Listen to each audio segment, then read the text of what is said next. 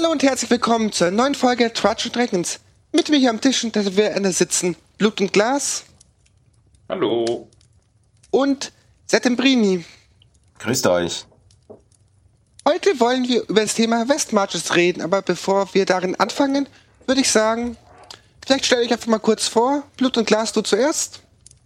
Ja, ich freue mich zum zweiten Mal hier zu sein. Ähm, langjähriger Rollo und ähm, die letzten Jahre auch verstärkt D&D 5e, aber insbesondere 1e-Spieler. Das war damals auch der Grund, erstmalig bei Charge und Dragons zu sein, als es nämlich um Oldschool-Systeme ging. Genau, vielen Dank, Setemprimi. Ja, hallo, grüßt euch. Äh, ja, ich bin auch das zweite Mal zu Gast. Herzlichen Dank dafür. Und äh, war ja damals auch bei der Oldschool-Woche dabei. Und ähm, ja, ich spiele äh, ganz viel AD&D First Edition, äh, gerade auch in unserer ähm, kontinuierlichen Multispieler-Kampagne, was ja zum heutigen Thema passt. Und ich denke mal, deswegen sind wir eingeladen. Ansonsten spiele ich halt auch sehr gern Traveler und äh, Palladium Book Systeme und bin auch schon ein paar Jahre dabei. Insofern können wir hier äh, zumindest, wenn wir schon keine Weisheit reinbringen können, Erfahrung mitbringen. Ja. Danke fürs, genau. äh, fürs Gastgeben. Herzlich willkommen auch dann. Genau, ich bin JWC Alex, Bruder S. Dessen. Ich spiele jetzt noch nicht lange D&D, dafür auch viele andere Systeme.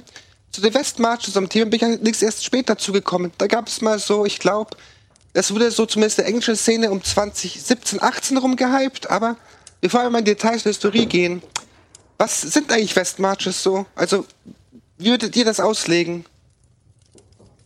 Settembrini? Ähm, ja, äh, nach meinem Verständnis ist das äh, eine geteilte Kamp oder eine Ta Kampagne, äh, in dem Falle von einem Spielleiter, so ist es zumindest ursprünglich vom ähm, ich sag mal, Erfinder oder vom, vom Originator, vom, von, dem, von der Quelle des Wortes, dem Ben Robbins in seinem Blog beschrieben worden. Also er hat eine Kampagne gespielleitet und ähm, äh, die hatte aber kein, äh, keine feste Gruppe, sondern er hatte einen Spielerpool und dieser Spielerpool konnte sich dann frei innerhalb des, des äh, der Region bewegen und äh, konnte selber sich zu realweltlichen Terminen treffen, als auch bestimmen, ähm, was sie in welchen, welche Gegend sie in der Welt erkunden wollen. Also eine zeitliche und räumliche ähm, ähm, Freiheit für die Spieler, sodass der Spielleiter erstmal in so eine äh, passive Rolle, so beschreibt er das selber. Ähm, ich würde die selber gar nicht so als passiv empfinden, aber so, so beschreibt er das. Jo, und dann äh, geht es halt da weiter. Ne? Und äh, was in seinen Beschreibungen was Besonderes war, dass er ähm, äh, also wenig, äh, ganz, ganz wenig steuernd dann nochmal eingegriffen ist, also da, oder hat, dass man sich da halt also durchkämpfen und hochkämpfen muss und dass die, dass die, ja, da, die, jeder Spieler sich so seine eigene, ähm, seine eigene Kette von Events, die ihn interessieren, erzeugt. Um, das ist so mein Verständnis davon. Ich glaube, er hat so 16 Spieler oder 10 bis 16 Spieler. Ja, das ist im Großen und auch mein Verständnis. Wir hatten ja jetzt, ähm, bevor wir angefangen haben aufzunehmen, nochmal schnell rausgesucht. Und ich glaube, das ist auch das, äh, wie unser Gastgeber drauf ähm, gekommen ist, äh, dass dieses West Marches äh, Konzept halt dann nochmal aufgegriffen worden ist, um 2017 herum ähm, dann für 5e auch nochmal ähm, hervorgehoben, ähm, gelobt, um nicht zu sagen gehypt worden ist. Ja, von, ja, von Matt Colville, dem von Matt Colville, dem YouTuber, ne? Das mhm. ist, glaube ich, da der Kontaktpunkt für viele Fifth Edition Leute, wenn ich das, äh, wenn ich äh, jetzt auch äh, aus Alex so richtig verstanden habe. Zumindest für meine Bubble war das das Ganze. Ich persönlich muss halt sagen, ich habe mir irgendwie angeschaut und dachte, ich habe zuerst mir ewig schwer getan, den Unterschied zu sehen zu der Open World Kampagne. Deswegen ich weiß nicht. Für mich ist eine Westmarch-Kampagne eigentlich eine relativ große Open-World-Kampagne. Vielleicht bin ich auch mit der Minderheitenmeinung, aber für mich wirkt, da gibt es irgendwie wenig Unterschiede. Es hat sich ein bisschen mehr herauskristallisiert, nachdem ich auch die originalen Dinge, wie du, du gerade erwähnt hast, angesehen habe. Dann habe ich auch das Prinzip mit den irgendwie wechselnden Gruppen, den größeren Pools, den eher kürzeren Abenteuern und quasi einer sehr relativ starken One-Shot-Struktur. Ja. ja. genau. Also zum Termin trifft sich halt eine Gruppe, die muss sich nicht beim nächsten Mal wieder treffen. Genau. Das ist, glaube ich, so der Hauptpunkt von der organisatorischen Seite. Ja. Für, für, für, für das, wie das dann bekannt wurde. Also ich weiß, dass es damals so 2007 und so, da war das schon, wurde darüber gesprochen, aber halt nicht in den Kreisen, wo ich war. Ähm, deswegen kenne ich jetzt auch gar nicht den Ars Ludi Blog so gut und hatte mich dann eben vorhin gefragt, warum das dann oder über welchen Transmissionsriemen das dann das dann eben in die 5e-Community dann kam, aber das haben wir jetzt ja gerade geklärt über eben diesen den Matt Colville. Der ist ja auch alt genug, dass er damals das schon in, zu dritte Editionszeiten dann äh, mitbekommen hast, hat, haben muss. Ja. Äh, grundsätzlich, was meinst du genau mit Open World Kampagne? Was findest du mit dem Begriff? Ich habe lange Zeit ein Problem gehabt, denn das zu differenzieren, was ist jetzt Westmarch und was ist jetzt Open World Kampagne. Mir persönlich ist es halt irgendwie, weil ich auch Open World Kampagne mit wechselnden Gruppenstruktur kannte, lange Zeit nicht klar gewesen, wo genau jetzt wirklich die Unterschiede sind. Letztendlich ist für mich irgendwann hängen geblieben, Westmarches sind ein Tick generischer als Open World Kampagnen und irgendwie auch vom Storyboard austauschbarer. Nach dem Motto, geht dorthin, macht das und dann treffen wir uns wieder in der Taverne. Oder bin ich da gerade zu zynisch? Ich weiß, weiß nicht. ich nicht. Was ist denn dann eine Open World Kampagne für dich im Gegensatz dazu? Nur damit wir erstmal wissen, von welcher Seite du kommst. Also grundsätzlich komme ich eher von der Open World Kampagne. Für mich ist eine Open World Kampagne. Du hast halt deine Welt. Da gibt es auch jetzt verschiedene. Es gibt eine Main Storyline in dieser Welt. Die gibt es auch bei den Westmarches. Bevor ihr mich jetzt hier gleich irgendwie da unterbrecht. Nee. Open World ist für mich im Sinne von, man kann sich relativ frei in der Welt erkunden. Man hat jetzt nicht unbedingt diesen Weg, man muss immer ins Unbekannte gehen, sondern kann durchaus auch zurückgehen und sagen, man geht jetzt die komplett andere Richtung. Man geht nochmal zu irgendwie alten Quests hin und macht da nochmal ein bisschen weiter und forscht dann nochmal nach. Während Westmarch für mich, so wie ich es kennengelernt habe, eher darum gehen, kontinuierlich irgendwas Neues zu machen und immer in die gleiche Richtung neu zu erkunden. Oder habe ich einfach schle schlechte Westmarches Spiel Spielleitung gehabt? Ähm, ich, ich, befürchte es fast, wenn es schlecht war. Ich meine, man kann jedes Konzept ja oder die meisten Ideen haben einen guten Kern und wenn man den gut umsetzt, dann macht es am meisten Spaß und man kann auch gute Ideen schlecht umsetzen insofern. Ähm, aber okay, jetzt äh, danke erstmal, dass wir die Begriffe da auseinander, äh, zumindest so wie du sie benutzt und äh, so wie du sie, also ich denke mal, du bist ja da nicht der Einzige. Ähm, äh, äh, die Einzige, nee, das, das Einzige, Entschuldigung. Ähm, ist gut. Ähm, ähm, die ähm, die, die schlechten Erfahrungen, denke ich, die kommen, wenn dann einerseits durch die Spielleitung können, aber auch von der Erwartungshaltung kommen. Und da hast du ja schon richtig gesagt, dass die Erwartungshaltung vielleicht ein bisschen andere war. Äh, grundsätzlich ist der Begriff West Marches, der ist ja nicht in Stein gemeißelt. Das heißt, irgendjemand hat das gelesen oder geguckt und ist davon inspiriert. Und je nachdem, welchen Grundzugang den die Person dann sowieso zum Rollenspiel hat, ähm, färbt es das dann, denke ich. Also für mich, also was du als Open World bezeichnet hast, so spiele ich immer, egal was ich spiele. Ne? Das ist sozusagen für mich die, die Baseline. Ähm, es sei denn, ich spiele ausdrücklich irgendwie ein paar Kaufabenteuer, aber auch die werde ich dann immer so ändern, dass es, dass man immer alles machen kann. Der Unterschied ähm, wäre dann tatsächlich der organisatorische für mich. Ähm, Habe ich viele Spieler oder nur eine feste Gruppe? Ja, das wäre für mich dann der maßgebliche Unterschied. Und ich glaube, keines davon äh, ist für mich ein Dealbreaker. Also, dass man sagt, das eine muss immer schlechter sein oder das andere ist immer besser. Ähm, die Frage ist halt, es gibt ja Leute, für die ist alleine dieses, wir haben keine feste Gruppe, ist das schon ein Dealbreaker. Ne? Also wenn, wenn wir jetzt dann ganz oft ja immer toll erzählen von unserer äh, tollen äh, Willige Stade Kampagne, die eher so eine Art oder ziemlich genau dieses Spielerprinzip von West Marches übernimmt. Das heißt, an jedem Termin können sich andere Leute treffen und zum Teil machen die Leute auch selber die Termine und sagen, wo es hinlaufen, wo, wo das Abenteuer stattfinden soll. Ähm, das gefällt ja auch einigen einfach nicht. Das ist ja eine gewisse Geschmacksfrage. Ja. Äh, insofern mhm. auch äh, zu deiner Frage eben. Ich denke, insgesamt ist der Punkt, äh, ich finde, du hast da was ganz Interessantes gesagt mit, mit den verschiedenen Aspekten von West Marches, weil West Marches erstmal ist ja nicht als Gattungsbegriff erfunden worden, sondern das war eben der Name dieser ganz spezifischen Kampagne, also sprich der Region, die in dieser Kampagne bespielt worden ist. Und den Bericht über dieses Spiel haben andere Leute gelesen, fanden, haben sich inspiriert gefühlt und natürlich verschiedene Leute haben sich dann von verschiedenen Sachen äh, inspiriert gefühlt. Und ich denke, was die West Marches sozusagen ausmacht, das ist ja einmal die ähm, räumliche, ich will jetzt gar nicht sagen Begrenzung, also es war ja ein großer Bereich, aber der, die Tatsache, dass es also eine tatsächlich eine auch kartengetriebene Kampagne ist, dass es den Raum gibt, den es zu erkunden gilt, also den Raum, dann andererseits die Erkundung dieses noch unbekannten Raumes. Da wären wir dann bei deinem Punkt, wo du ähm, gesagt hast, dass dir das nicht so gefallen hat, dass da so ein Fokus lag auf immer wieder was, äh, was Neues angehen. Ähm, dann den organisatorischen Punkt, also den, wie die Vielzahl der Spieler ähm, miteinander ähm, interagieren und wie Gruppen zusammengestellt werden.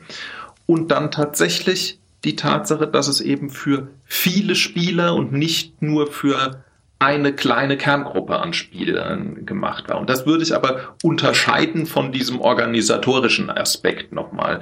Insofern, ähm, ja, wie gesagt, ich denke, West Marches konkret hat mal eine Kampagne bezeichnet, eine bestimmte Kampagne bezeichnet, die diese Eigenschaften alle mitgebracht hat und als in Anführungszeichen Gattungsbegriff ähm, weiß ich nicht, ob das unbedingt, das ist, ich würde nicht sagen, es ist nur dann West Marches, wenn es wirklich all diese Einzelteile hat, weil dann gäbe es auch entsprechend wenig West Marches. Ich glaube, das Wichtige ist an der Stelle vielleicht nicht das mindestens eins, das wäre mir schon wieder zu wenig, aber dass einige dieser Eigenschaften sich in der Kampagne wiederfinden und aber auch bestimmte davon halt besonders betont sein können. Zum Beispiel Betonung auf Erkundung oder Betonung auf die, äh, das Regionale oder auf die Organisation der Spieler, wie gesagt. Hm? Also, dann würde ich mal sagen, was ich so raushöre, würde ich auch mit euch mitgehen. Westmarches sind generell eine Art von Open-World-Kampagne mit wechselnden Gruppen, Erkundung einer unbekannten Region und mit dem Fokus, diese Erkundung immer weiter voranzutreiben. Ich denke mal, das funktioniert nicht mit allen Gruppen. Was sind so eure Erfahrungen nach für Gruppentypen, wo es besonders gut funktioniert? Ähm, ich, ich fange mal an. Ja. Ähm, die ich würde gar nicht das als Gruppentypen bezeichnen, weil ich jetzt mental auch gar nicht in Gruppenkategorien da jetzt denke. Da können, ist aber ein spannender Punkt. Also da kannst du uns gerne nochmal dann erzählen, wie du es meinst.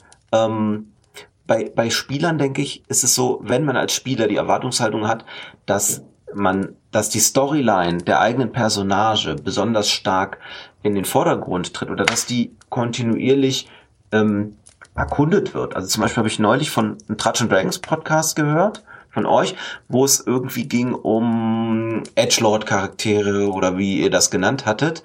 Das weiß ich nicht mehr genau. Auf jeden Fall ging es darum, es gibt Leute mit einer dunklen Vergangenheit und die wollen eigentlich, dass die angespielt wird, dass die erkundet wird und dass, die, dass dann die Personagen, die Spielfiguren, dass die ähm, auch so eine emotional gesellschaftliche Entwicklung durchmachen und dass die sozusagen alle mitbekommen.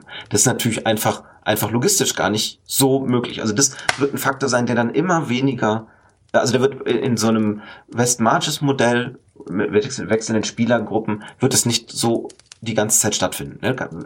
Mhm. Ist ja logisch. Das macht ja Sinn. Und ähm, dann habe ich diffizilere Sachen noch festgestellt, dass es auch Leute gibt, die einfach das gerne mögen, also die das, das nicht stört, also die gar nicht so sehr äh, da das bräuchten, aber die mögen das sehr gerne in einer Gruppe zu spielen mit ähnlichen, wo alle sozusagen auf einem auf einer ähnlichen Wellenlänge sind. Und das wissen wir alle. Ähm, Spieler können verschieden albern sein, können verschieden stark in Character, out of Character ähm, Stances einnehmen oder sozusagen, ähm, äh, wie sagt man denn auf Deutsch, also so, äh, wie sie, wie sie halt sprechen. Das kann ganz, ganz unterschiedlich sein. Und ähm, äh, dann kann es auch ganz unterschiedlich sein, wie, wie man zum Bösen steht. Also nicht nur die Gesinnung der Personagen, sondern auch, wie dann die anderen drüber reden. Ne? Also wenn jetzt einer, meinetwegen spielt jemand einen bösen Assassin, kann ja sein, äh, und er meuchelt dann jemand irgendwie besonders blutrünstig, dann ist es ja auch nochmal eine zweite oder eine dritte Ebene, ähm, okay, das hat halt der Assassine gemacht, aber wenn der Spieler danach noch äh, sich richtig drüber freut, dann findet man es vielleicht creepy, wenn es zu sehr ist. Wisst ihr, was ich meine? Mhm, ja. Ja. Und, Dieses- und mhm. Sag ruhig. Ich sagte ja, dies. Also, ich habe dir zugestimmt, mehr war es nicht. Ach, okay, alles klar, der Glas.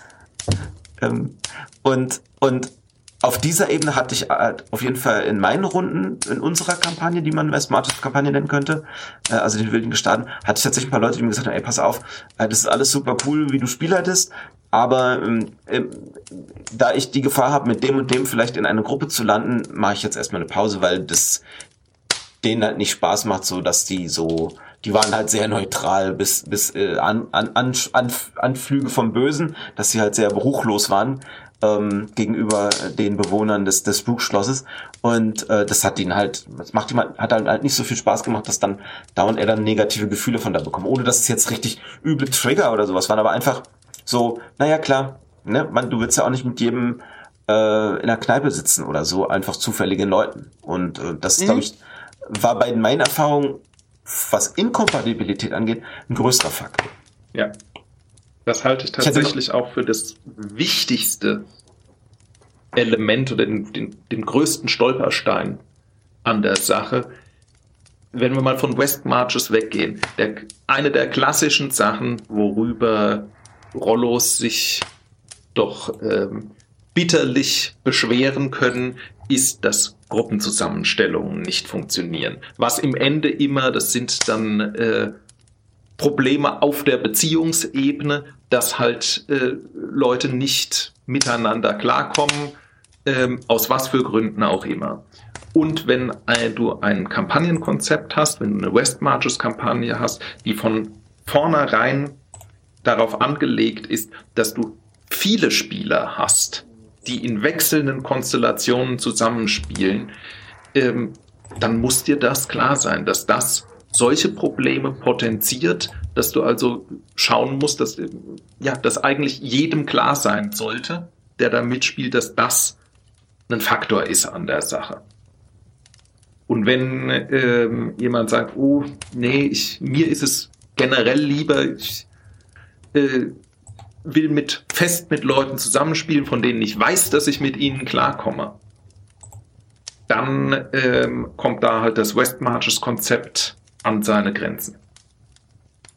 Mhm. Aber kommt es das wirklich? Ich meine, letztendlich, wenn ich meinen Pool von zehn Pappenheim habe, die sich alle kennen, kann man, ist doch zumindest das auch ein wenig rausgelöst.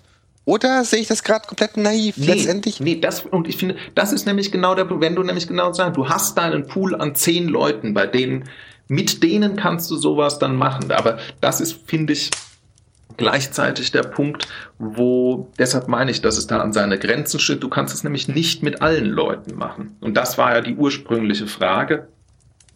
Für was für Gruppen funktioniert das? Und ich glaube, die wichtigste Voraussetzung ist die, dass die Gruppe als Gruppe, eigentlich, das ist so ein No-Brainer, weil es ja auch in jeder anderen Form von Kampagne, die Leute müssen miteinander zusammenspielen können.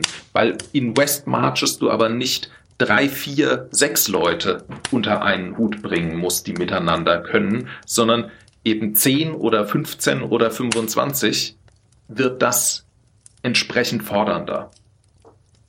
Und es ist allein von der Mathematik halt komplexer. Das ist ja ein klassisches Problem, was ähm, äh, O- mit ON Quadrat wächst, ja. Also die Chance, dass, dass die, dass da Kombinationen gibt, die nicht gut funktionieren, ähm, die, ja, die wächst halt quadratisch mit Zahl der Teilnehmer. Weil, weil ja jeder mit jedem immer theoretisch spielen kann und dann, ja, hm, ist das ein Hm, exponentielles Wachstum an möglichen Problemen. Genau, da kommt man auch so ein bisschen in den Befindlichkeitenpool. Das war auch so die Frage, die ich initial hatte, nicht nur mit welchen Mitspielenden, wo es in Westmarch, sondern auch, was sind so Anforderungen an die Gruppen? Angenommen, ich würde jetzt eine Westmarches Gruppe zusammenstellen wollen. Was genau soll ich den Leuten sagen, sie sollten darauf achten? Einmal, hey, ihr müsst tendenziell mit allen Leuten am Tisch mitspielen können. Und wenn ihr jetzt auch Befindlichkeiten habt, zumindest so professionell sein, dass es nicht im großen Geigenkonzert mit Mimimi ausartet. Was wären noch so Anforderungen, wo ich den Leuten sagen müsste, die solltet ihr an diese Gruppe, wenn ich sage, wir spielen Westmarches, mitbringen. Sonst macht es euch keinen Spaß. Also was ich gesagt habe, man, es wird nicht die Hintergrundgeschichte der, der Personage, der Spielfigur wird nicht im Mittelpunkt stehen können. Ja? Und die, das, das muss man dann mental machen. Also man kann das ja so spielen, dass man alles aus der Sicht dessen erlebt für sich selber, aber man wird es nicht externalisieren können, weil es dann einfach zu viel Zeit nee, eine würde und halt auch nicht kontinuierlich funktionieren. Ne? Dem einen, mit dem einen hast du jetzt schon äh, äh, ähm, gut äh, gut das vorangebracht und beim nächsten Mal ist keiner davon wieder da und dann hast du halt diese Kontinuität an dem Punkt. Ähm, ist sie unterbrochen oder du, kann, du bist dann nicht mehr im, im, Mittelpunkt oder kannst diesen dein Spotlight dann da nicht, das ist dann nicht aufbauend aufeinander, zumindest erratischer und nicht kontinuierlich genug. Also das muss man, muss einem klar sein und man muss äh, frustrationstoleranter sein, ne? weil mit neuen Leuten muss man jedes Mal neu auch eine Gruppenhierarchie aus Baldovern, wenn's, auch wenn es eine flache ist, aber es muss ein Entscheidungsmechanismus stattfinden. Und äh, wir hatten zum Beispiel Sachen, da gab's Expeditionen, das waren so 12, 14 Leute, die immer in, zu meinem, in, in mein Spukschloss gekommen sind. Und da gab's halt schon einen Modus, es gab schon so, ein, so einen Brauch, wie dann die Beute aufgeteilt wurde. Ne? ging ja immer so Dungeoneering, die sind ins Spukschloss, immer verschiedene Teile erkunden und dann gab's Schätze und dann wurden die irgendwie verteilt. Und ähm, da, wie gesagt, da gab's dann halt vier, fünf Abende, gar kein Problem. Auf einmal kamen nur zwei neue Leute dazu und die kannten diese Abmachung nicht, also dieses Prozedere, wie das gemacht wurde. Und dann gab's äh, tatsächlich in dem Moment dann tatsächlich anderthalb Stunden Diskussion, dass man es das doch anders machen könnte. Und da waren dann sogar Leute erbost. Es hat sich dann am nächsten Tag alles geklärt und alle waren dann wieder freundlich miteinander. Aber allein das ist natürlich eine Reibung, die dann auftritt, ne? Mit unausgesprochenen Grundannahmen, die dann auf einmal nicht mehr äh, äh, klappen. Also sowas passiert dann auch manchmal. Es war nicht immer. Wie gesagt, einmal in zehn Sitzungen ist sowas vorgekommen, aber das passiert dann auch. Ne? Das ich muss find, man dann wissen. Ich finde Frustrationstoleranz noch aus ähm, einem anderen Grund ein wichtiges Stichwort. Und zwar auch tatsächlich, was ähm, die Inhalte angeht und was passiert. Wenn du dir anguckst, Moment, hat hier gerade was gepinkt? Nein, okay. Ähm, wenn du dir anguckst, du bewegst dich ja ausdrücklich frei in diesem Raum, in der Zeit mit verschiedenen Personagen und so weiter. Diese, dieser Freiheits-, dieser Offenheitsgedanke ist ja auch sehr zentral.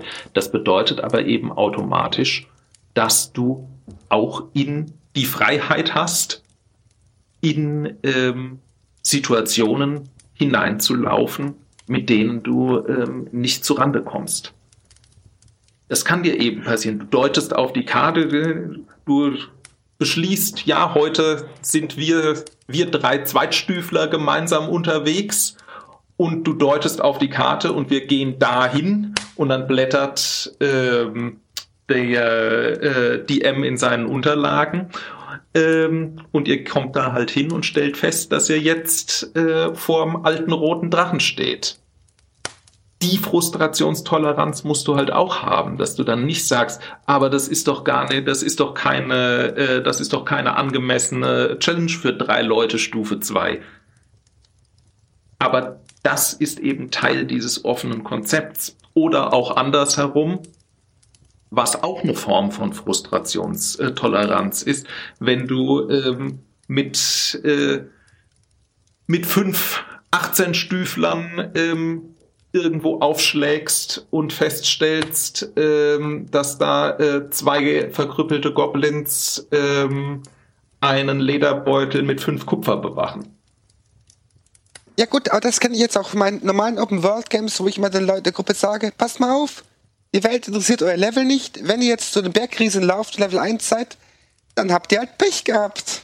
Mhm. Aber das bringt noch an, mich an einen guten Punkt.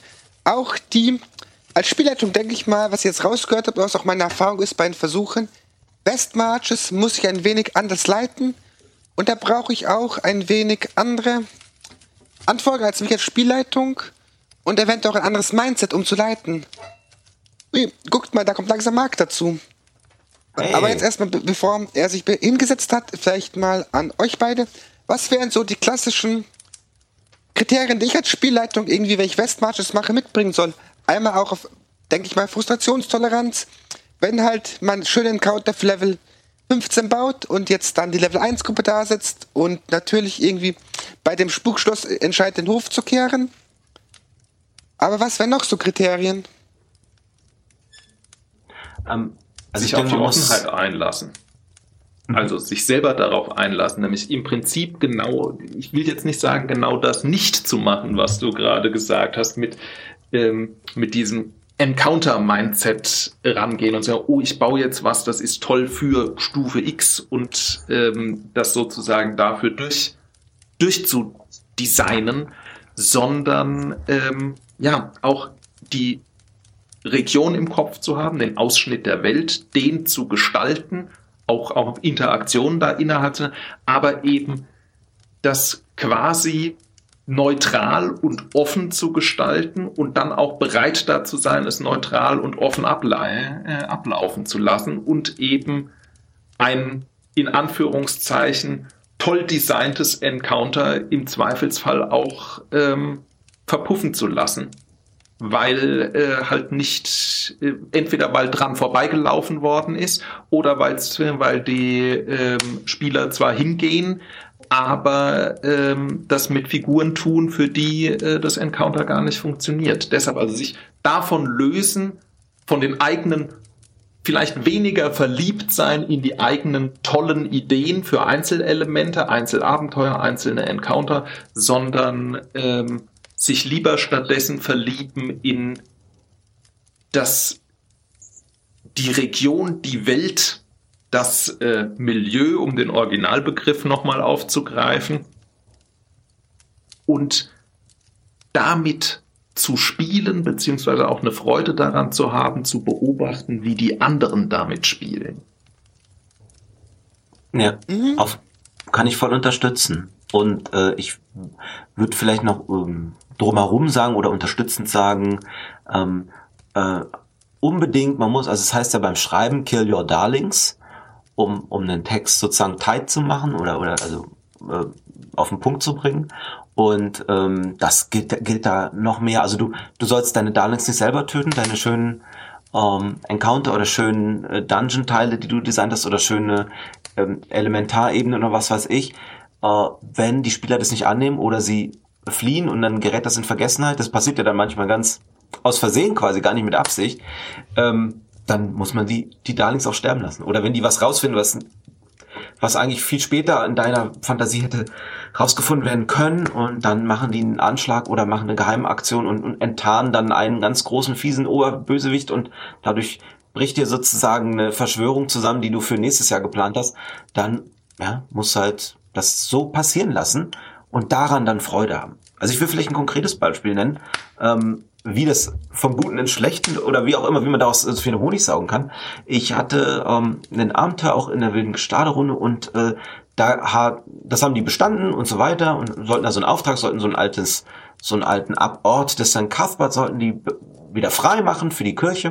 Haben sie gemacht, aber dann haben sie gefunden, oh, daneben an ist noch so, ein, so eine Art versperrter Gang. Und haben sie geguckt und, oh Gott, äh, der Gang ist deswegen versperrt und verrammelt, weil dahinter ein Portal in eine andere Ebene ist. Gut, dann hat sich dann eine Gruppe, eine andere Gruppe gefunden von einigen Leuten, die das interessant genug fanden. Okay, wir erkunden diese andere Welt, diese andere Ebene. Dann sind sie dahin, haben erkundet und ich hatte alles vorbereitet. Also wirklich mehrere super krasse Sachen, die man da finden konnte. Das war nämlich auf den ähm, äh, in den ewigen Jagdgründen in den Outer Plains. Und ich hatte da äh, ganz viele verschiedene Jagdgottheiten recherchiert von äh, von Nimrod über äh, Orion und ganz viele andere. Und ähm, alles mythologisch. Und es war äh, es gab tolle Encounter Tabellen und, und ich hatte extra so eine so eine Karte vorbereitet, dass man tatsächlich auch ähm, sich da bewegen konnte und ganz viel erkunden konnte und die verschiedenen Höfe dieser Jagdgötter und, und äh, andere Kreaturen. Es gab die Beastlords und was ich dann nicht alles gemacht hatte.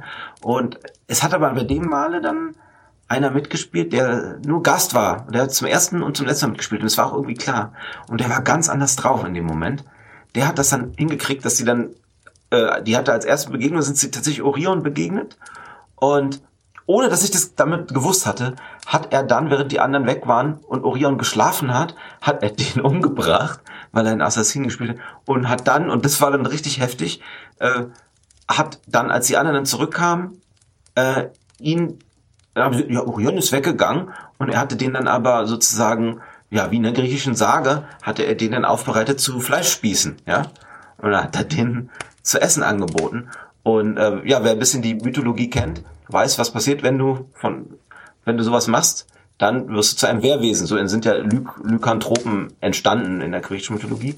Und äh, das fiel mir dann in dem Moment ein, weil ich hatte das nicht, das war ja nicht vorgeplant. Und dann, gut, dann ging es auf einmal damit weiter, dass, dass die Spieler dann, die alle davon gegessen hatten, dann sozusagen zu Wehrwesen wurden und so weiter und so fort. Aber diese ganze, ähm, die Ebene und das alles, was da vorbereitet war, die Höfe der und so weiter und was dann ja, das ja, war halt einfach weg, weil alle, die davon wussten und dahin wollten, waren jetzt auf einmal Wehrwesen und sind im Endeffekt dann noch zu NPCs geworden. Aber der Spieler wurde dann, also der, die Personage wurde ja dann auch erschlagen von dem Assassin, aber er wurde dann ein neues Sternbild am Firmament. Ne? Hinter Orion ist er dann äh, nach seinem gewaltsamen Tod als Strafe dann quasi ans Himmelszelt genagelt worden. War total episch auf seine Weise, aber was ganz anderes als was geplant war. Und um diese Freiheit zu machen, muss man halt relativ viel vorbereiten. Und wenn dann so ein ganzer Bereich quasi zack geschlossen wird durch sowas, tja, muss halt mit leben. Dann musst du dieses, musst es dann da gehen lassen. Das ist den hm. Fluss der Zeit hinunter. Aber für mich ist jetzt nicht nur so ein klassisches Westmatch-Thema. Für mich als Spielleitung sind genau solche Geschichten der Grund, warum ich leite. Aber schaut, wer sich da gerade zugesetzt hat. Hallo, Marc. Hallo. Na, äh, ich war beim letzten Abenteuer nicht dabei. Die letzte, weiß ich nicht, wann ihr angefangen habt, aber äh, jetzt komme ich dazu. Und ich hoffe, ihr nehmt mich mit in eure Party. Damit wir vielleicht den nächsten Encounter zusammen bestreiten können. Ja, du siehst vertrauenswürdig aus. Ach ja, okay, das finde ich gut. Mhm. Ja, äh, tatsächlich, ähm, ich, wenn ihr wollt, klinke ich mich gleich gerade damit ein. Die Ursprungsfrage war ja so ein bisschen, was für Anforderungen da an den DM gestellt werden für so ein West Matches äh, Gedanken. Und ich kann mich da den Vorredern halt nur anschließen. Ne? Es ist, ähm, zuerst mal muss man einfach weg von dem Gedanken, eine Story zu erzählen in dem Sinne. Was man stattdessen eher erzählt, ist eine Hintergrundgeschichte, eine Welt, die man da hinstellt und simuliert, wenn man so will, würde ich sagen. Das heißt nicht, dass es keine Stories geben kann, aber es sind halt Stories in der Welt, wie zum Beispiel der Orion ist der äh, Jagdgott, der läuft in dieser Ebene rum und der, weiß ich nicht, hat eines Tages seine Tochter Persephone, was weiß ich, gefunden oder verloren oder wie auch immer. Solche Stories, die aber nicht unbedingt direkt für die Spieler da sind oder die mit einbeziehen. Vielmehr ist es sozusagen die Aufgabe, würde ich sagen, eine Welt zu gestalten, die Story in der Welt zu gestalten, die die Spieler finden können und die Spieler ihre eigene Story erzählen zu lassen. Also weniger als in der Kampagne, wo man oft sozusagen den Spielern eine Story gibt, die sie erleben, sondern sie schreiben ihre eigene Story und erleben die Welt. So würde ich es am ehesten sagen. Hm? Weiß nicht, ob die anderen damit konform ja, gehen, aber doch. das. Ne? Aber das bringt mich jetzt zu einer anderen Sache. Wir sehen ja auch schon ein paar Unterschiede so in der klassischen Buchkampagne, eher in der Open-World-Kampagne. Aber sowas bringt ja auch Herausforderungen. Zum Beispiel, wie mache ich jetzt Balancing? Bis was haben wir gehört? Kill your darlings bei Encounters. Aber wenn ich jetzt was leite, ich meine, ich, bin jetzt, ich, ich will mich jetzt als erfahrenere Spielleitungsperson bezeichnen. Wenn ich weiß, okay, es kommt eine Gruppe, habe ich so ein Gefühl, wie ich sowas in Encounter oder Falle und so weiter balancen kann. Aber was wären so eure Sachen? Was sind jetzt besondere Herausforderungen bei Westmarch explizit und implizit auch bei Open World? Und Leute, die es zum ersten Mal ausprobieren sollen, wo genau sollten sie irgendwie drauf achten? Um es irgendwie smooth zu machen. Balancing, Kill Your Darlings, aber ihr habt die mehr größere Erfahrung, deswegen werfe ich den Ball mal in die Runde. Da würde ich ähm, vielleicht mal ganz kurz ein paar Begrifflichkeiten und dann können wir darüber diskutieren. Ähm, ich denke, man sollte erstmal unterscheiden zwischen einem wirklich klassischen Ben Robbins gemachten West Marches. Und ich glaube, da ist zum Beispiel euer äh, Wilde Gestade ist da mehr so in die Richtung, als was wir spielen äh, also ein echtes West Marches. Ähm, viele Spiele, die heute gespielt werden, sind so West Marchy, aber sind nicht komplettes, echtes West Marches von vorne bis hinten. Das ist wahrscheinlich die wilde Gestade sogar auch nicht. Äh, weil dieses komplette Hardcore West Marches spielt, glaube ich, kaum jemand. Ähm, und was so Balancing angeht und so, ich glaube, der Unterschied von einer Open-World-Kampagne zu einem West Marches ist, dass man sich von diesem Balancing-Gedanken komplett verabschiedet. Wenn man was balanced, dann balanced man das Spielsystem. Nicht aber die Encounter oder sonst irgendwas. Also wir kennen alle, keine Ahnung, League of Legends oder sowas, ne? Da sind die Helden gegeneinander gebalanced. Sowas könnte man hier auch machen, ne? Also äh, im Sinne von, was für magische Gegenstände gibt es denn überhaupt? Welche Klassen sind erlaubt oder nicht? Das ist die Art von Balancing, die man in einem West Marches Game machen könnte. Was man nicht balancen würde, ist ein Encounter. Wenn die, wenn die auf den roten Drachen zulaufen und nicht rechtzeitig von dem weglaufen, dann haben die einfach Pech gehabt. Fertig. So ist es. Hm? Ganz genau das. Balancing ist das, ähm, was in West Marches artigen ähm, Kampagnen sozusagen keinen Platz hat. Mit einer Einschränkung oder mit folgenden Einschränkungen würde ich da machen.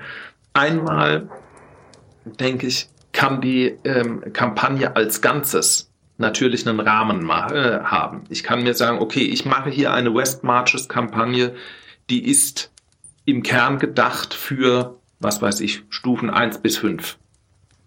Mhm.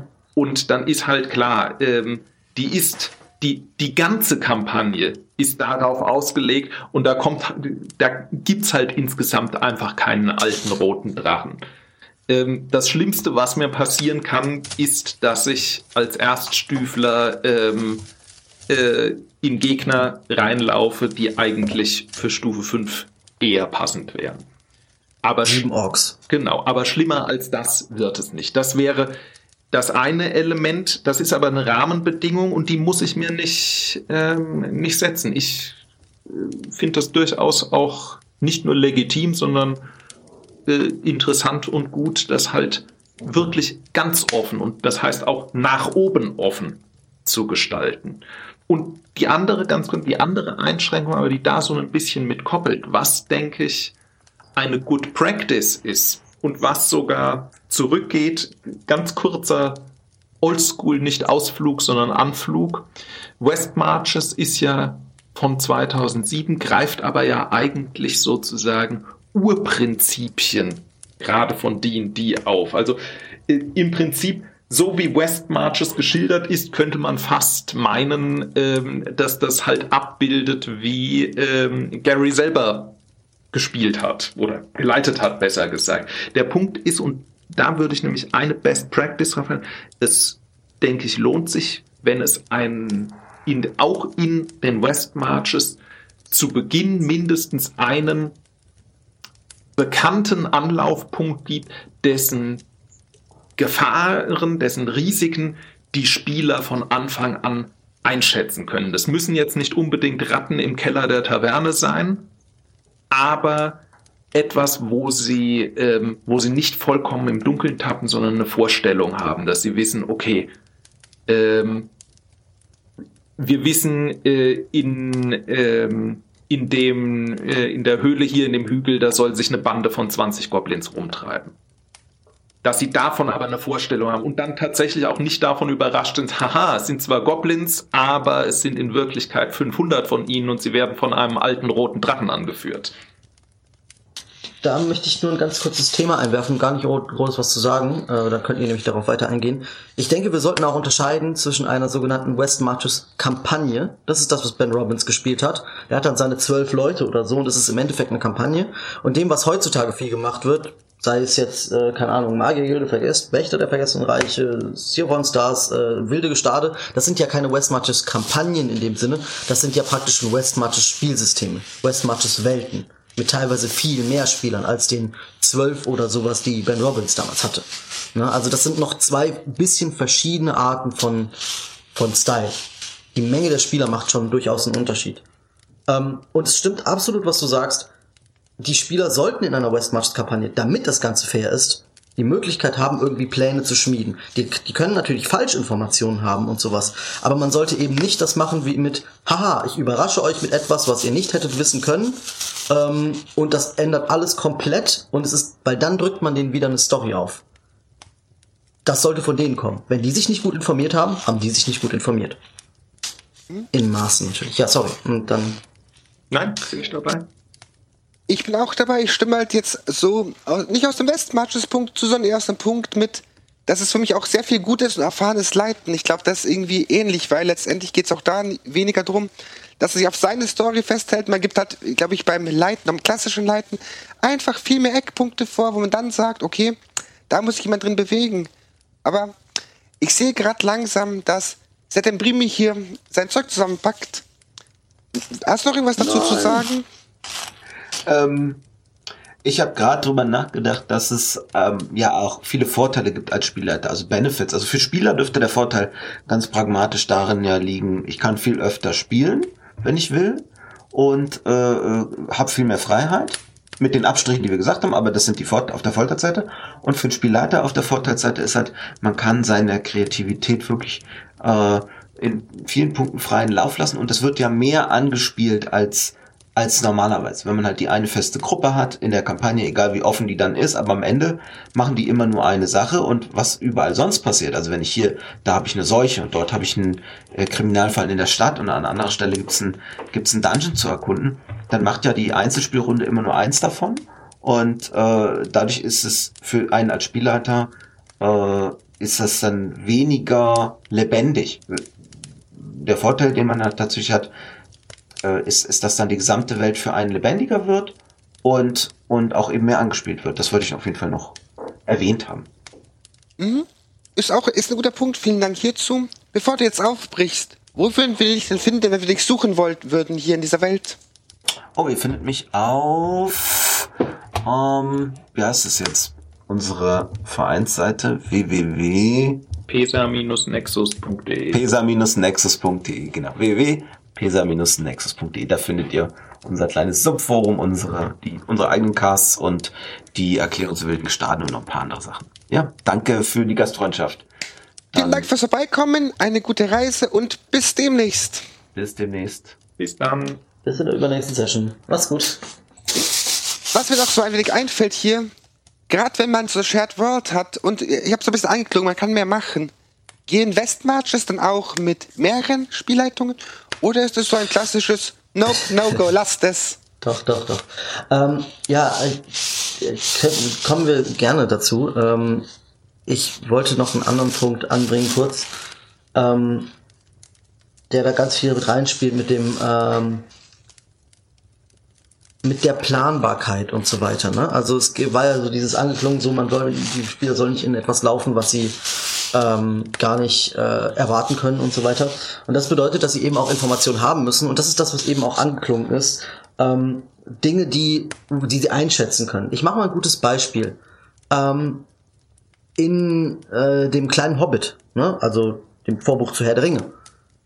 Jeder weiß, dass Smaug, der Drache, in den blauen Bergen lebt, wo die Zwergenstadt ist.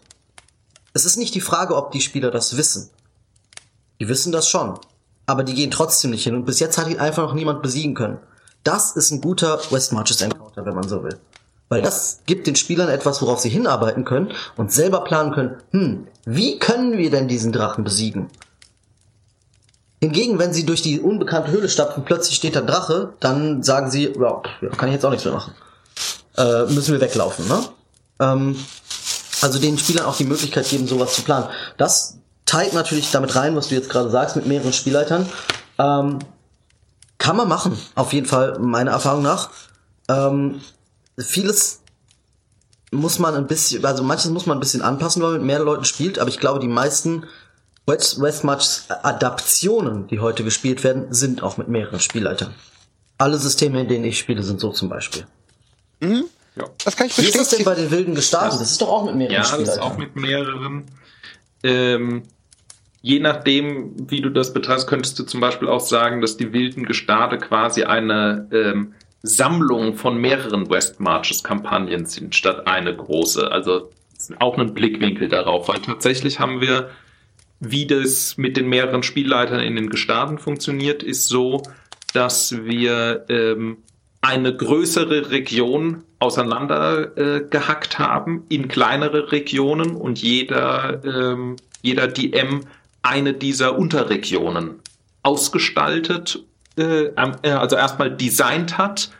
Und im Designprozess haben wir uns halt zwar miteinander unterhalten, aber jeder hat sein eigenes Ding da gemacht und ähm, leitet jetzt auch in dieser Region. Aber die Spieler können in der großen Region beliebig hin und her reisen, äh, bloß wenn sie halt ähm, heute in, äh, wenn sie heute in Markwold sind, was der Teil ist, den, den ich leite, und äh, dann ähm, morgen weiterziehen ähm, nach Fix, dann ähm, spielen sie den nächsten Abend halt auch nicht mehr bei mir, sondern bei jemand anderem.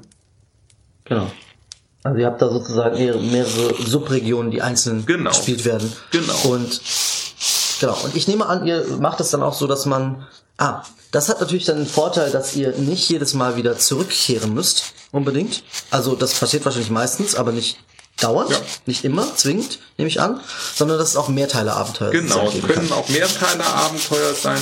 Das, ähm, das ist dann aber tatsächlich dann organisatorisch, ja, ich sage mal, schwieriger, weil es auch ein bisschen das West Marches Konzept mit dem äh, natürlich aufbricht, mit dem ähm, schon auch für die Spieler jeden Abend neu zusammenfinden.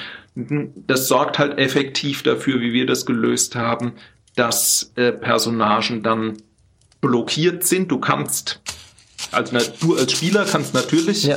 noch was anderes spielen, brauchst dann aber halt eine neue Figur dafür ähm, ja. Weil deine Figur, mit der du das eine Abenteuer angefangen hast, die ist halt so lang festgefroren, bis das Abenteuer zu Ende ist. Ich bin halt jetzt gerade im Narkwold im Wald und damit kann ich nicht in Schutzheim äh, am Strand liegen. Ganz genau. Gleichzeitig. Ganz genau. Mhm, genau. Ja. Da haben ähm, wir auch ein bisschen gebraucht, um das so für uns ähm, rauszufinden, wie wir das machen wollen. Wir haben das ursprünglich, am Anfang haben wir das ähm, ohne dieses sozusagen Festfrieren gemacht, sondern ganz, ganz offen ja, und haben dann im Verlauf aber gesagt, nee, ähm, da äh, auch bei den Sachen, die zum Teil halt äh, passieren, gefunden werden und so weiter, wäre schon, hatten wir schon den Eindruck, dass es besser funktioniert, wenn wir dann mhm. das mal, wenn wir das ändern und sagen, okay, passt auf.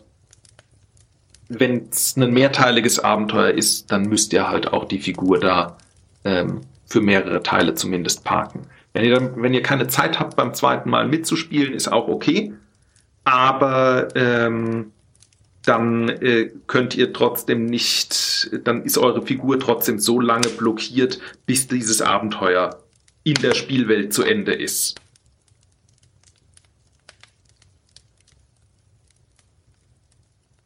Hm, ich kenne das auch eher so. Ich hatte ja auch mal so ein Projekt, wo irgendwie, irgendwie 30 DMs und irgendwie 100 Spiele, Mitspielende waren. Da war es halt auch so, wenn die Kampagne mehr als eine Sitzung gehen, waren die Charaktere blockiert und wenn es die Gruppe halt zum TPK gebracht hat, dann war halt der Charakter auch mit tot, man hat ihn nicht gerettet.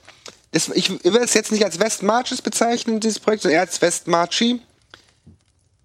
Aber ich sehe halt auch da, da ich meine, ich glaube, dieses Learning, dass wenn man Charaktere bei, zwischen DMs rumschiebt, dass sie blockiert sein sollten, war bisher bei allen Multi-mitspielenden Multi-DM-Projekten, bei denen ich war. Das heißt, irgendwie, dieses Zurückkehren hat gefühlt noch nie funktioniert.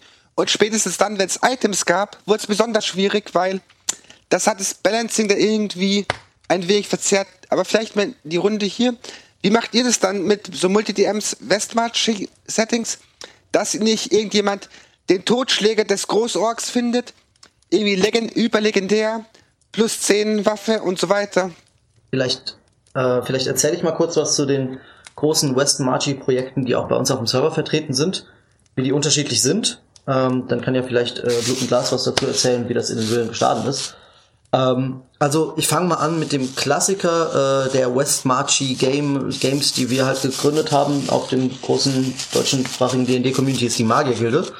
Ähm, man sollte dazu sagen, alle diese Games, die ich jetzt erzähle, die sind keine puren West Marches. Und das ist auch die große Frage, was ist denn noch ein pures West Marches? Also wenn ich es nicht ganz genauso mache wie Ben Robbins, ist es ja schon nicht mehr West Marches. Ne? Wir haben uns halt Teile übernommen.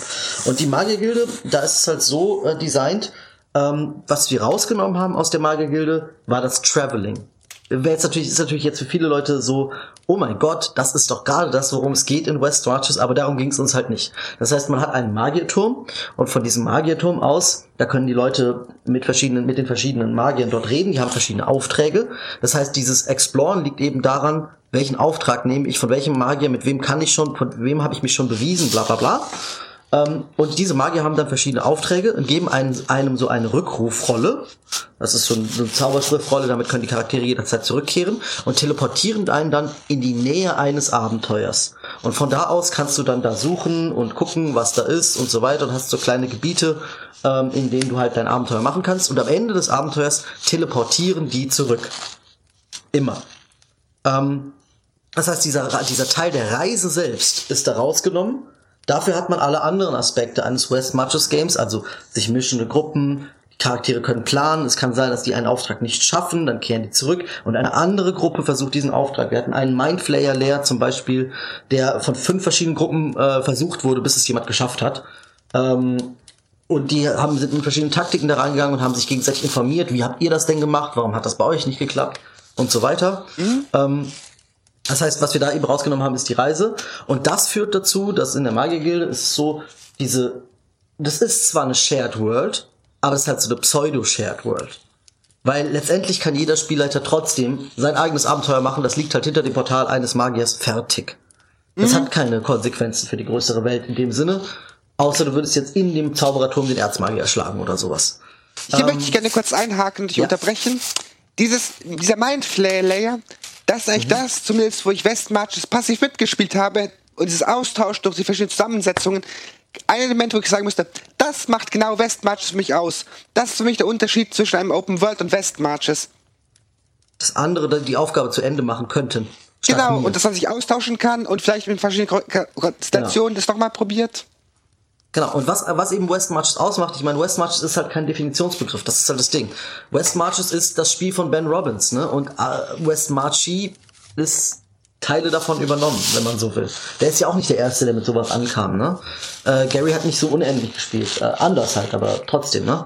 Ähm, ja, also wie gesagt, was wir dort eben rausgeworfen haben, ist Reise. Wie gesagt, Sakrileg für viele Leute, ne? die sagen würden, da geht's genau, da geht's drum. Ähm, aber was wir gelassen haben, sind die ganzen restlichen Sachen. Ähm, dann äh, im Vergleich dazu zum Beispiel ähm, Wächter der Vergessenen Reiche, liebe Grüße an Tobo zum Beispiel. Ähm, die, äh, das ist aus der Magiergilde entstanden, das ist sehr ähnlich dazu. Was die, äh, die haben auch den Reiseaspekt nicht mehr so stark, aber ein bisschen mehr. Da fliegt man im Luftschiff rum und wird dann so abgeseilt sozusagen zu spannenden Aufträgen und so. Ne? Ähm, äh, die Spiele werden halt sehr stark ausgeschrieben. Das heißt, es ist eher so dieses Auswählen, wo geht mein Charakter hin, ist ein bisschen mehr out of character. Ähm, und es gibt nicht mehr, also die sind zwar Teil einer größeren Gruppierung und haben ein gemeinsames, einen gemeinsamen Stützpunkt, aber dieser Stützpunkt ist halt eben ein fliegendes Luftschiff. Ähm, und damit ähm, hat man da diesen, der Exploring-Aspekt auch etwas weniger. Äh, man hat eine sehr starke Durchmischung. Es geht halt sogar sozusagen noch mehr in die Richtung dieses Du kannst einfach spielen, unkompliziert. Äh, weil das ein großer Vorteil ist. Ne? Der große Vorteil für mich, für ein West Marches Game ist, ich kann da mitspielen, wenn ich Bock hab und nicht, wenn Dienstag ist. Ich kann ein Spiel leiten, weil ich Bock hab und nicht, weil Dienstag ist. Und das Spiel ist aber trotzdem in einer fortlaufenden Welt. Ne? Und ist, ich muss nicht warten, bis Dienstag, dass meine Kampagne weitergeht, sozusagen. Ähm, und ähm, ja, da ist halt der Fokus auch stark, stark gelegt aufs Balancing des Spielsystems an sich, nicht der einzelnen Encounter. Abenteuer werden eben auch ausgeschrieben, ähm, was ein klassisches Westmarch Game eigentlich nicht machen würde, Abenteuer überhaupt ausschreiben. Es ist einfach die Aufgabe der Spieler, nicht der Spielleiter. Aber so ist es halt bei diesen beiden Systemen. Ähm, und das erfreut sich auch sehr großer Beliebtheit, kann ich also jedem empfehlen, der mal da reinspringen will. Äh, sowohl Magiergilde als auch Wächter. Äh, und dann gibt's auch Sea of Fallen Stars. Das geht absichtlich in die andere Richtung äh, mehr in Richtung wilde Gestade. Das, also das sind alles Multi-DM-Games, ne? Ähm, mhm. Und äh, Sea of All Stars geht mehr in Richtung wilde Gestade. Ich glaube, wilde Gestade geht noch mehr in diese Richtung. Äh, das ist nämlich sehr Roleplay-heavy. Ähm, es ist wirklich eine Shared World. Also nicht nur eine Pseudo-Shared World. Das heißt, die Spielleiter sprechen sich gegenseitig ab. Was ist bei dir passiert? Und der eine sagt, ja, bei mir haben sie Westgate angezündet. Und dann sagt der andere, Mist, ich wollte nächste Woche ein Abenteuer in Westgate machen. Geht jetzt wohl nicht. Jetzt ist es wohl angezündet. Und dann war das halt so. Ne? Ähm, und die Charaktere tauschen sich aus, rekrutieren sich gegenseitig äh, und Reise ist ein größerer Aspekt. Also wir haben zwar auch so eine Regel, dass die da ein bisschen springen können und so weiter, weil wir keine zentrale, zentrale Stelle haben. Ähm, aber dafür eben äh, in den Abenteuern ist das Reisen ein größerer Aspekt, weil es eben keine mächtigen Magier sind, die einen rumteleportieren und keine Luftschifffahrenden Leute, sondern das ist mehr so down to earth.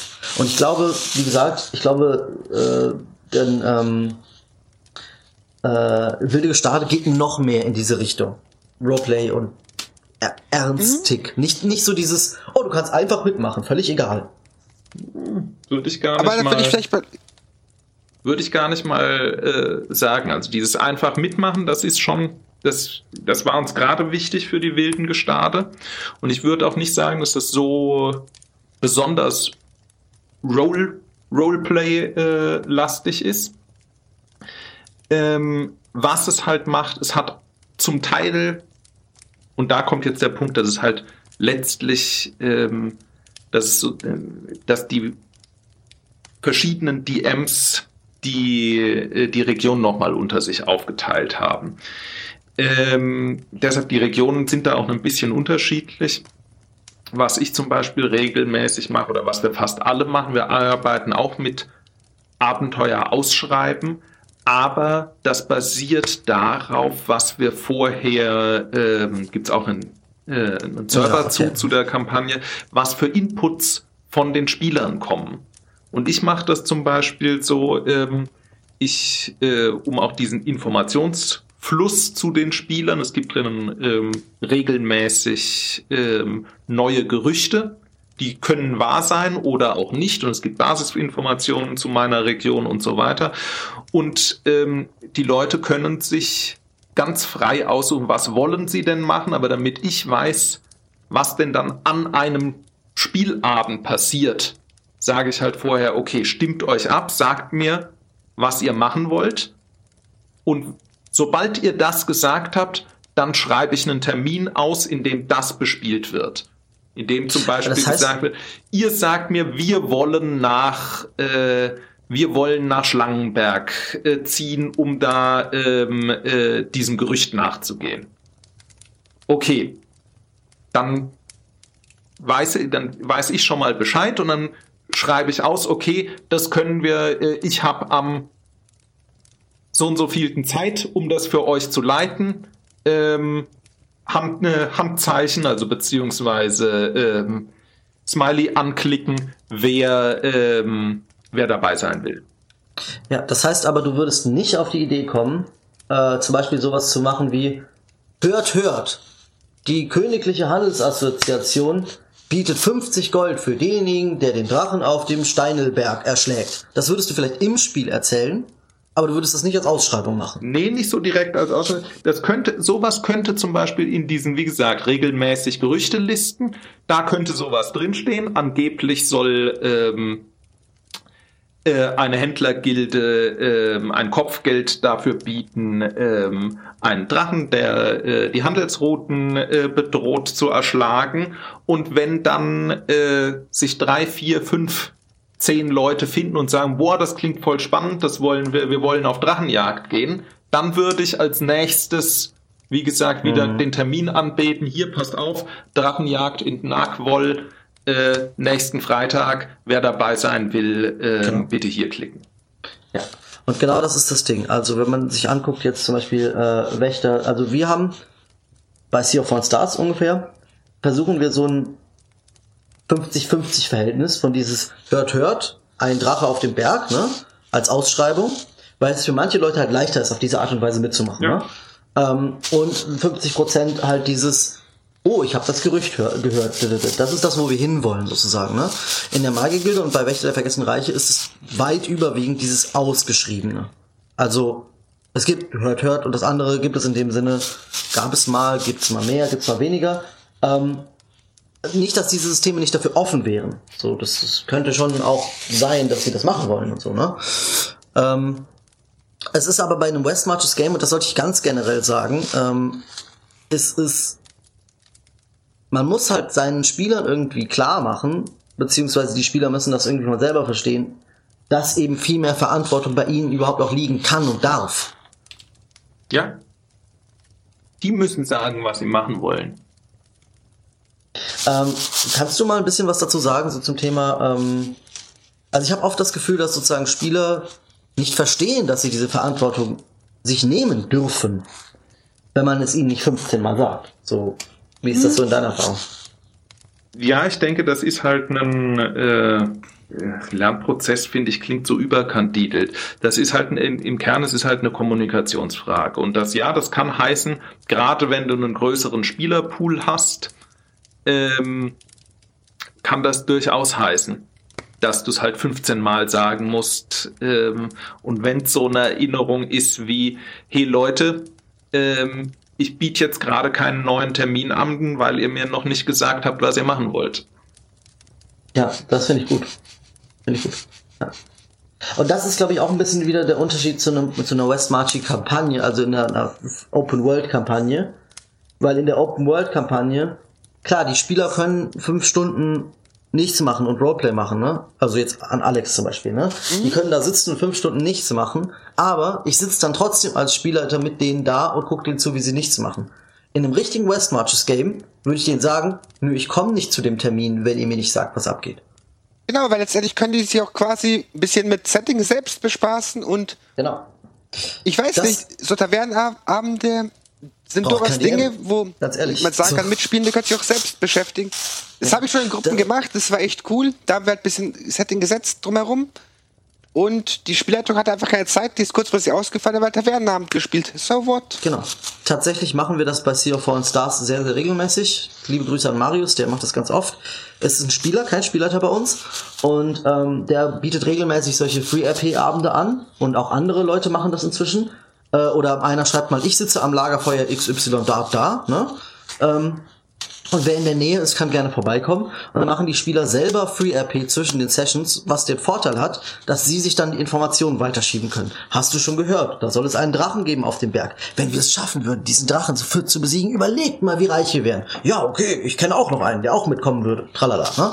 Also dieses, diese Organisation findet bei uns halt im Spiel statt. Und zwar entweder in einer Session oder in einer Free RP Session, wo gar kein Spielleiter dabei ist. Mhm. Und ob die sich dann einen Krug aus, dem, aus der Taverne nehmen oder nicht, oder ob die sich ein Bier, was halt nichts gekostet hat, reinschütten, das ist, ist uns echt egal.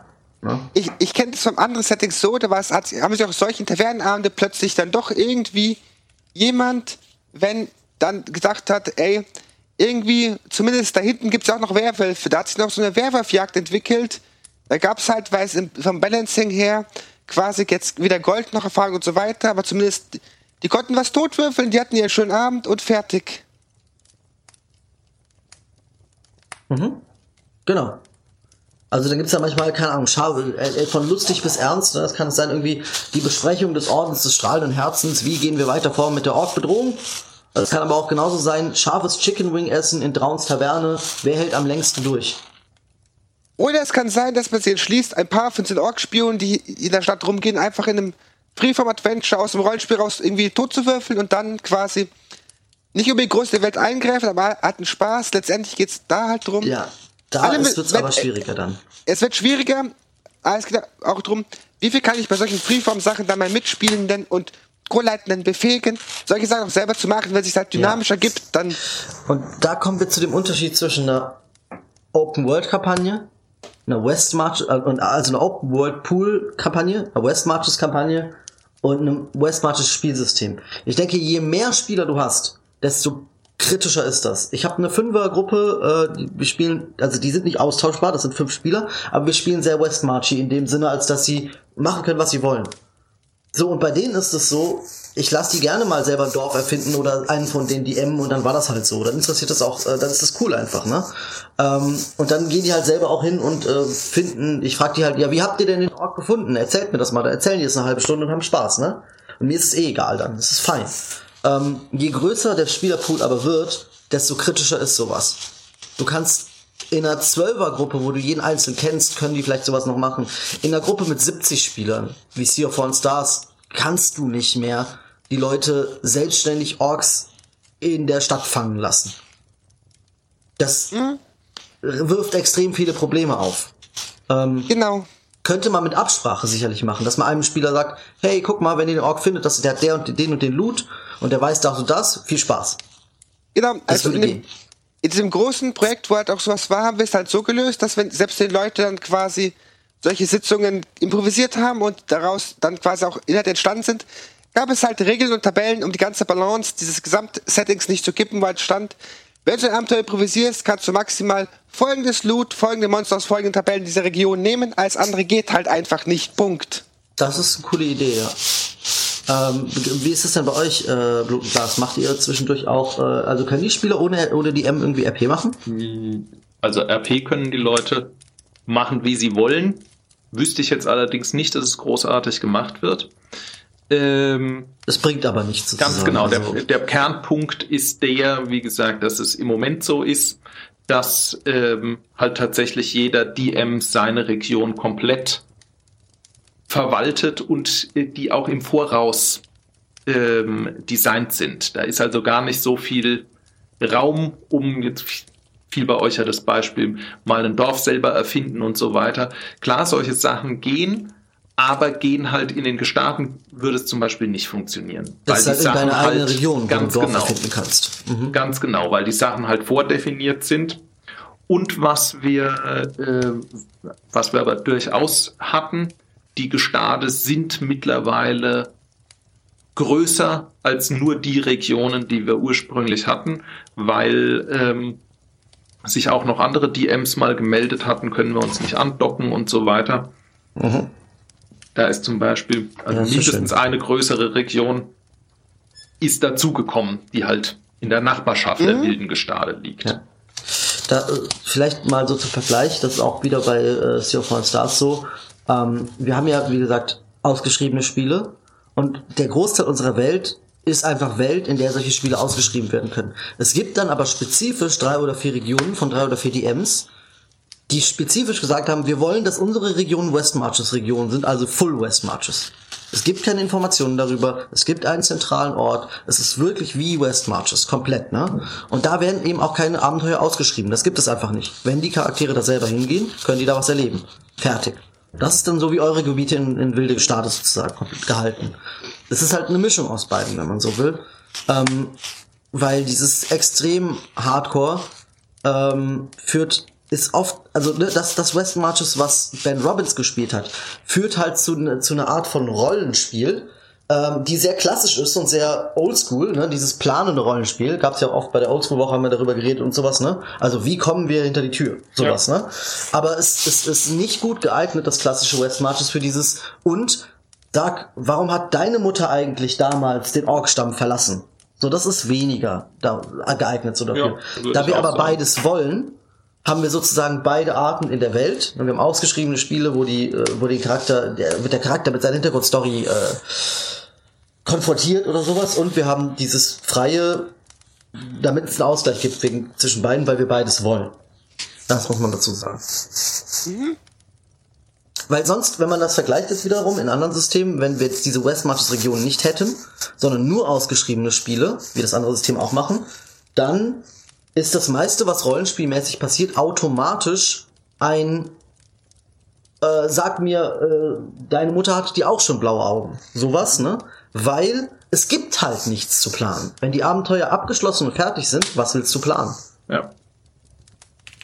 Ja, ganz genau. Mhm, ich glaube, das passt das ein wenig gut zusammen. Also, was ich jetzt mal rausgehört habe, ist, das klassische Westmarch-Game gibt es nicht mehr, Punkt. Das meiste sind, Implika sind Invarianten davon, die für die entsprechenden Gruppen angepasst wurden. Und wenn's West, West, fürs Westmarch gibt es zwei, drei Kriterien wie stetig wechselnde Anzahl von Mitspielenden, irgendwie eine Welt mit Weginformationen, nur Gerüchten und daraus stückt man sich so zusammen. Ich weiß nicht, ob ich jetzt mein Schlusswort sehr plakativ zusammengefasst habe und ein wenig stark ja. unterbrochen habe, was ich auch irgendwie so eine Form ist. Hier, wir müssen halt irgendwie weitergehen. Blut- und Glasgruppe ist schon am Abreißen, deswegen, was wären so die drei Top-Learnings für dich, Blut und Glas?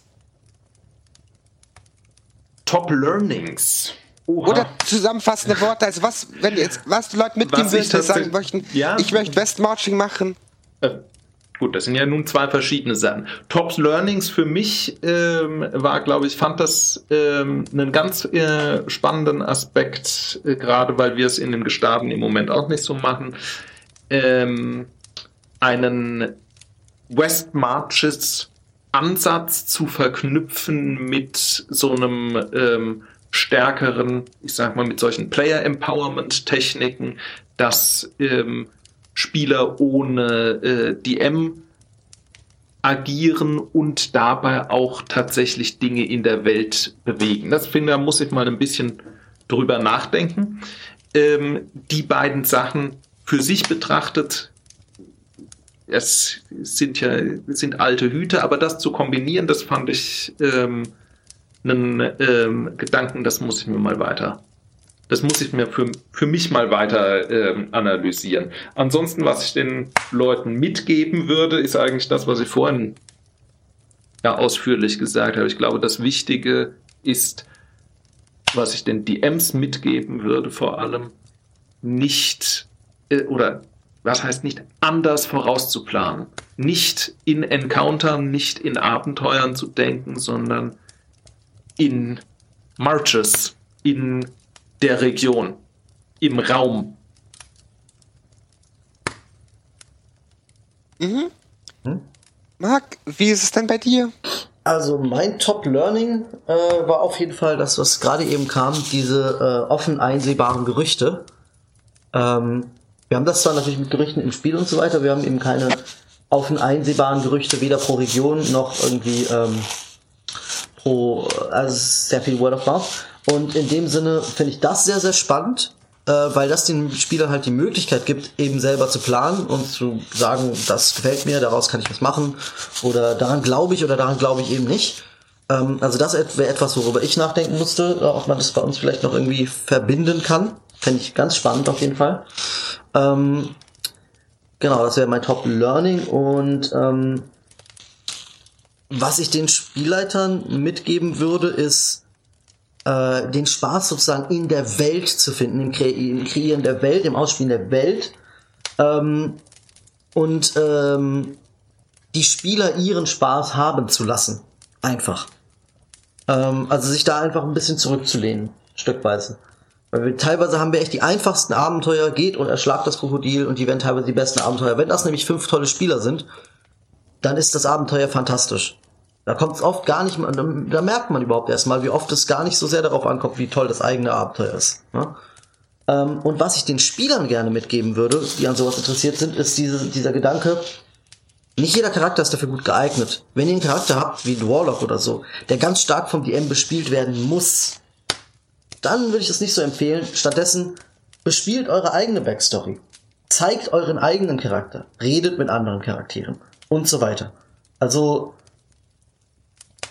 es ist die Aufgabe der Spieler selbst sozusagen, ihre, ihre, ihre Backstory ein bisschen zu bespielen und darzustellen. Und vielleicht auch keine so ausschweifende Backstory zu haben, unbedingt, die man da nicht mehr bespielen kann selbst. Genau, das wäre so meins. Was also sind deine Top-Learnings?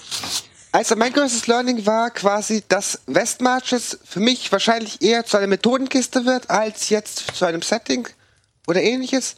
Persönlich wüsste ich jetzt nicht, ob ich ein reines Westmarch je wieder leiten werde. Ich habe es probiert. Ich wurde damals auf dem Projekt nicht glücklich. Ich bin dazu übergegangen, halt dann Leuten bei Balancing und so ähnlichem zu helfen. Ansonsten ja, mein, das, was ich ansonsten auch noch gerne mitgeben würde, ist auch in Richtung der Spielende von so Shared-Projekten und Projekte, wo man viel irgendwie Welt erkundet und wenig soziale Interaktionen hat lieber eine kurze Backstory, die man irgendwie weiter improvisieren kann, als jetzt zu erwarten, dass er irgendwann den verlorenen Sohn der dritten Tante, des siebten Sohnes der achten Tochter findet. Ja. Genau, dann. Blut und Glas, wo findet man dich denn, wenn du uns jetzt dann gleich verlassen hast und weitergezogen bist? Man findet mich äh, ganz zentral gemeinsam äh, in der Burg mit Settembrini, also auf ähm, pesa-nexus.de als der Seite unserer Vereinsprojektgruppe, die auch die wilden Gestade betreut. Ähm, und ansonsten ähm, schreibe ich viel auf äh, d6ideas.com als Blog. Ähm, nicht nur über West Marches und nicht nur über D&D, aber äh, doch meistens über Rollenspiel. Gut, vielen Dank, dass du da warst. Gute Reise dir. Marc. Vielen Dank. Äh, ja, also äh, ich bin Marc, das habe ich schon mitbekommen. Äh, mich findet man, äh, ich habe immer noch keine komischen Internetsachen, weder ein Instatube noch ein Netgram. Ähm, dafür äh, findet man mich auf Discord, auf der deutschsprachigen D&D 5 Community. Wir haben jetzt tatsächlich auch eine so eine coole Vanity-URL. Ja, ja, man kann das jetzt nämlich viel leichter finden. Äh, und zwar, wenn man geht auf discord.gg slash dnd-community, dann ähm, kommt man direkt auf unserem Discord-Server äh, und da kann man mich auch finden und natürlich da unter Projekte Sea of Monsters kann man mich noch besser finden und auch wir können gemeinsam spielen, vielleicht. Genau. Mhm. Genau. Ich bin Jörg Alex. Man findet mich unter diesem Nicknamen quasi über im Internet. Auch findet man die ganzen anderen Sachen wie Jugendsünden, welches noch nicht gelöscht habe, aber das Internet vergisst nichts. Ansonsten bin ich wie Marc auch auf dem D&D Discord. Dort hat auch Trudge Dragons wegen neben den ganzen anderen Projekten einen eigenen Channel. Trudge Dragons findet ihr auf unserer Webseite www.trudgeanddragons.de sowie auf den üblichen Podcast-Plattformen wie Spotify, Apple, iTunes, Twitter und natürlich auf der Webseite. Wenn ihr mit uns in Kontakt treten kommt, schaut in den Discord, schreibt in den Channel, schreibt uns eine E-Mail, schreibt uns bei Twitter an. Wir freuen uns auch immer über neue Gesichter in dieser Runde. Ansonsten wünsche ich euch noch einen schönen Tag und bis demnächst. Bis dann.